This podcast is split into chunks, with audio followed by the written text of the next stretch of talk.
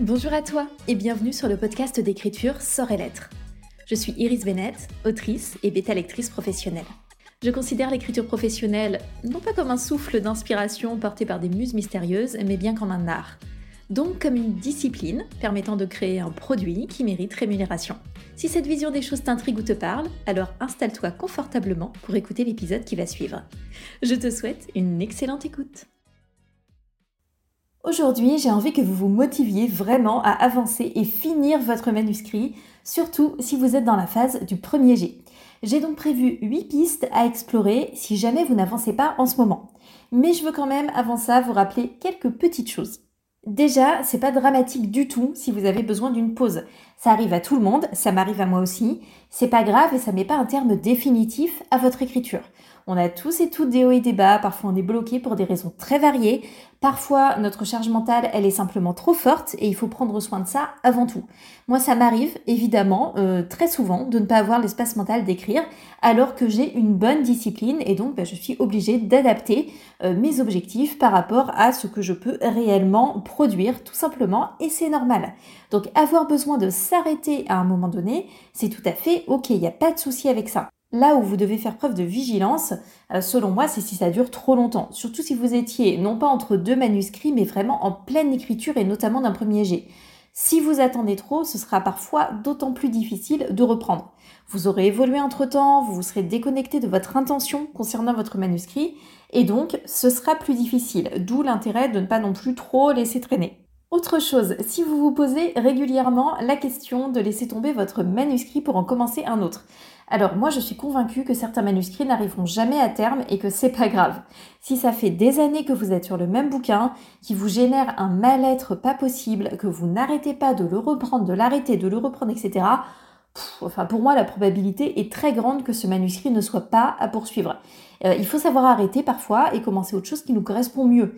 Si c'est très difficile pour vous d'arrêter un manuscrit qui ne vous convient pas, je vous conseille dans ce cas d'écrire le synopsis complet euh, rapidement ou de pousser, euh, selon ce qui vous reste, de pousser à fond pour aller à la fin du premier jet pour donner à votre cerveau une sensation de closing et vous arrêtez là. Vous verrez que vous vous emporterez peut-être très bien. Par contre, si vous êtes constamment en train d'arrêter des projets et d'en commencer d'autres, là, on a un souci.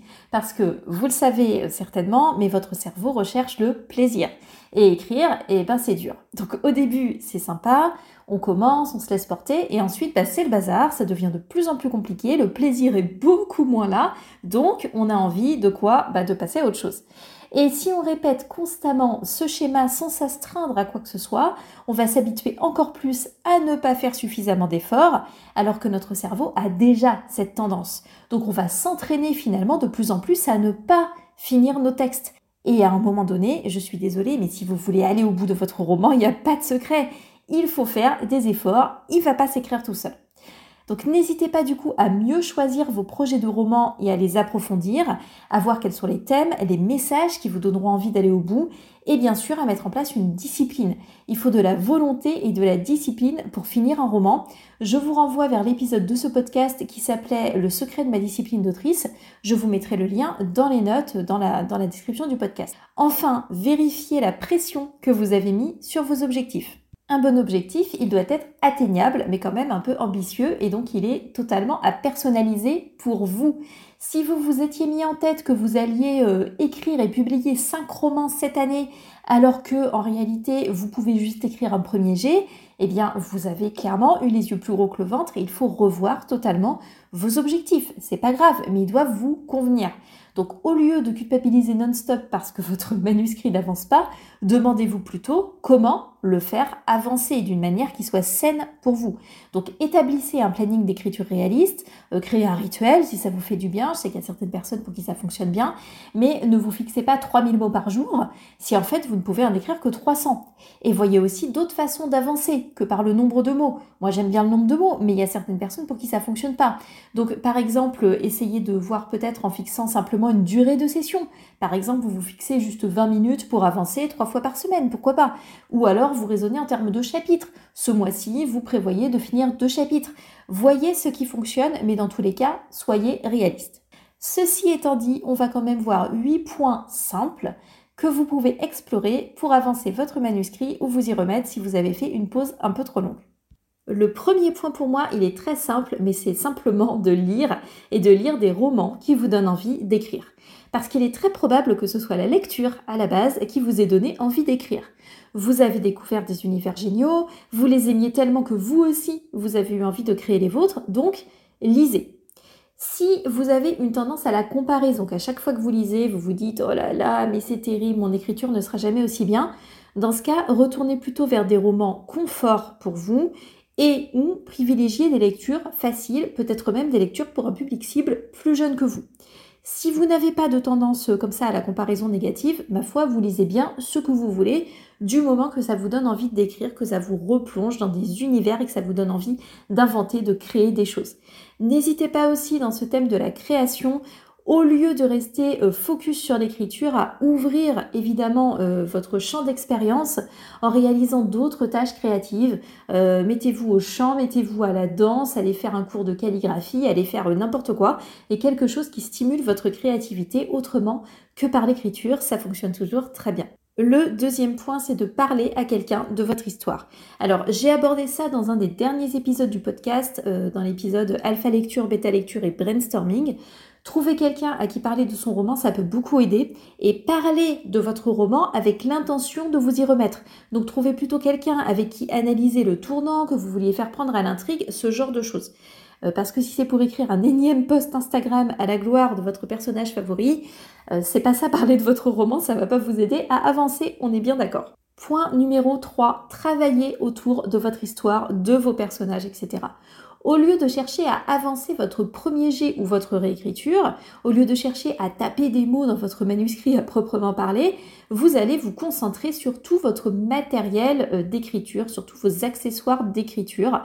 Donc prévoir euh, la recette de cuisine utilisée dans votre roman, euh, vous replonger dans une fiche personnage pour l'approfondir, réfléchir à un flashback que vous n'utiliserez jamais.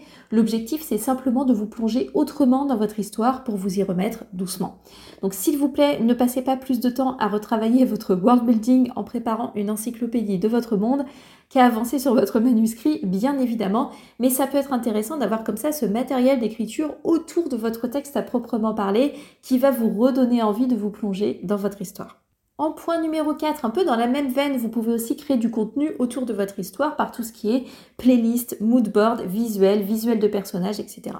Moi, je fais très peu de moodboard, ça m'intéresse pas particulièrement. En général, je me contente d'associer une photo à un personnage, euh, parfois un lieu. Je prépare par contre souvent une playlist qui va plutôt se constituer pour moi au fil de l'écriture. Euh, ce que je fais, c'est notamment d'associer une chanson phare à un roman et je l'écoute en boucle en écrivant pendant un moment, donc je me conditionne de telle façon que si je dois faire une pause dans mon écriture, le fait de réécouter ce morceau en particulier va m'aider à me remettre dedans. Ça ne fonctionne pas pour tout le monde, mais c'est ma façon de procéder. Je ne crée pas d'autre chose euh, que ça autour du roman, mais je sais que certaines personnes trouvent beaucoup de motivation dans tout ce qui est moodboard, notamment, donc pourquoi pas explorer cette piste. Encore une fois, ne passez pas plus de temps sur Pinterest que sur votre écriture. L'idée est seulement de vous y remettre en douceur. Point numéro 5, c'est mon préféré bien évidemment, lire ce que vous avez déjà écrit et analyser. Alors, lire avec l'intention de trouver ce qui bloque et ce qui vous empêche d'avancer, ça peut vraiment, vraiment, vraiment vous aider. Euh, je ne m'étale pas sur ce point parce que vous avez deux ressources pour ça qui sont déjà assez complètes. Vous avez l'épisode de ce podcast Que faire quand votre manuscrit part en vrille, que je vous conseille vivement d'écouter parce que j'y aborde différents moments de votre manuscrit où vous pouvez vous retrouver embêté et différentes façons en fait d'essayer de surmonter ça. Et vous avez aussi le carnet des mélages euh, qui est téléchargeable gratuitement. Je vous mets aussi les liens euh, dans les notes de ce podcast et qui est vraiment là pour vous permettre de reprendre un manuscrit, de vous poser un certain nombre de questions. Point numéro 6, c'est de réécrire un passage ou un chapitre en faisant des modifications. Comme changer la narration, changer le point de vue carrément, changer le temps, euh, passer du passé au présent ou vice-versa, ou passer de la première personne à la troisième personne, et ainsi de suite. Jouer avec le texte, euh, ça peut vous permettre de vous le réapproprier et c'est super intéressant à faire. Vous pouvez aussi faire la même chose avec un synopsis euh, de travail sur votre roman, bien sûr. Et un autre aspect que j'aime bien, euh, c'est par exemple de résumer une intrigue secondaire ou le cheminement d'un personnage, n'importe lequel. Bref, vous piochez, en fait, vous piochez un élément, n'importe quoi, juste pour vous donner un autre angle de vue sur votre texte. Vous pouvez aussi euh, écrire ce que vous pensez raconter pour la suite en commençant euh, de la façon suivante. si je trouvais la motivation d'écrire, je continuerais de raconter l'histoire de Cunégonde et elle irait jusqu'au royaume des licornes enchantées pour trouver l'élixir de vie où elle rencontrerait Norbert. Et en fait, vous développez sans prise de tête jusqu'à ce que vous vous mettiez à vraiment raconter quelque chose d'exploitable. Et ça arrive souvent bien plus vite qu'on ne le pense, mais comme on n'a pas l'impression d'être vraiment en train de devoir poursuivre son roman avec la bonne phrase, le bon mot au bon endroit, etc., en fait ça dédramatise et du coup on ramène plus de fluidité dans son écriture. Point numéro 7, il me paraît évident, mais j'ai quand même envie de le préciser, faire attention à son entourage. Essayez de vous entourer d'échos positifs de personnes qui travaillent sur le roman. Consommez le contenu de personnes qui avancent, le contenu de personnes qui partagent une énergie qui vous motive. Faites attention à toutes les personnes qui sont en lamentation constante sur leur texte, leur vie et leur pseudo-syndrome. Moins de syndrome et plus de travail. Essayez de faire attention à la façon dont vous vous entourez, mais aussi à la façon dont vous réagissez par rapport aux difficultés d'autrui et à ce que ça ne vienne pas occulter le fait que vous-même, ben, vous n'avancez pas. Et bien sûr, redéfinissez ce que ça veut dire pour vous avancer. Parce que avancer, ça ne veut pas dire euh, être publié par une maison d'édition. Ça ne veut peut-être même pas dire euh, finir votre roman au final. Moi là aujourd'hui je vous parle de finir votre roman, mais peut-être que votre réalisation personnelle c'est de vous rendre compte que vous, avez juste envie d'écrire euh, des textes par-ci par-là, ou vous avez envie d'écrire des nouvelles de temps en temps, et, et tout ça c'est tout à fait valable. Donc redéfinissez bien ce que vous voulez faire. Et ça va très bien avec notre point numéro 8 qui est d'écrire en réfléchissant moins. Écrivez sans autre objectif qu'écrire. Vous pouvez amener du fun, vous pouvez vous amuser à écrire. Donc hors de votre roman. L'univers de la fanfiction est parfait pour ça. Revenez vers un univers que vous aimez et écrivez simplement pour vous. Vous pouvez aussi explorer la piste des sprints. Donc vous lancez un chrono de 15-20 minutes pendant lequel vous essayez juste d'écrire un maximum. Peu importe ce qui sortira, peu importe si ça n'a aucun sens. C'est une bonne option pour ramener le, le flot de votre écriture au lieu de vous tracasser en permanence sur le moindre mot que vous pondez, donc ça peut être très libérateur. Voilà pour ces 8 points. Bien sûr, vous avez aussi la possibilité de vous faire accompagner. Euh, un diagnostic, une analyse réalisée par un œil extérieur, neutre, professionnel, ça peut vous aider et vous débloquer, ou ça peut vous permettre de statuer sur ce que vous voulez faire de ce texte en cours, si vous voulez le garder ou non. Moi, je sais que sur les bêta-lectures euh, euh, de, déblocage que je réalise, et eh ben, parfois on se rend compte avec l'auteur ou l'autrice que voilà, il y avait tel élément qui bloquait et qu'ensuite maintenant ça va être beaucoup plus fluide, ou au contraire que ben, voilà, c'est un texte sur lequel il ou elle bloquait parce que simplement ça faisait trop longtemps. Il ou elle a évolué depuis et donc ben, c'est pas grave. Maintenant on se rend compte, la personne va euh, piocher les éléments euh, qui sont encore intéressants dans son roman et peut-être écrire totalement autre chose par exemple. Et dans tous les cas ça fait du bien, ça nettoie et ça évite d'avoir ce truc qui pèse sur la conscience depuis des années. J'espère qu'avec ces petits éléments, euh, vous allez pouvoir reprendre votre manuscrit ou avancer encore plus efficacement sur votre manuscrit.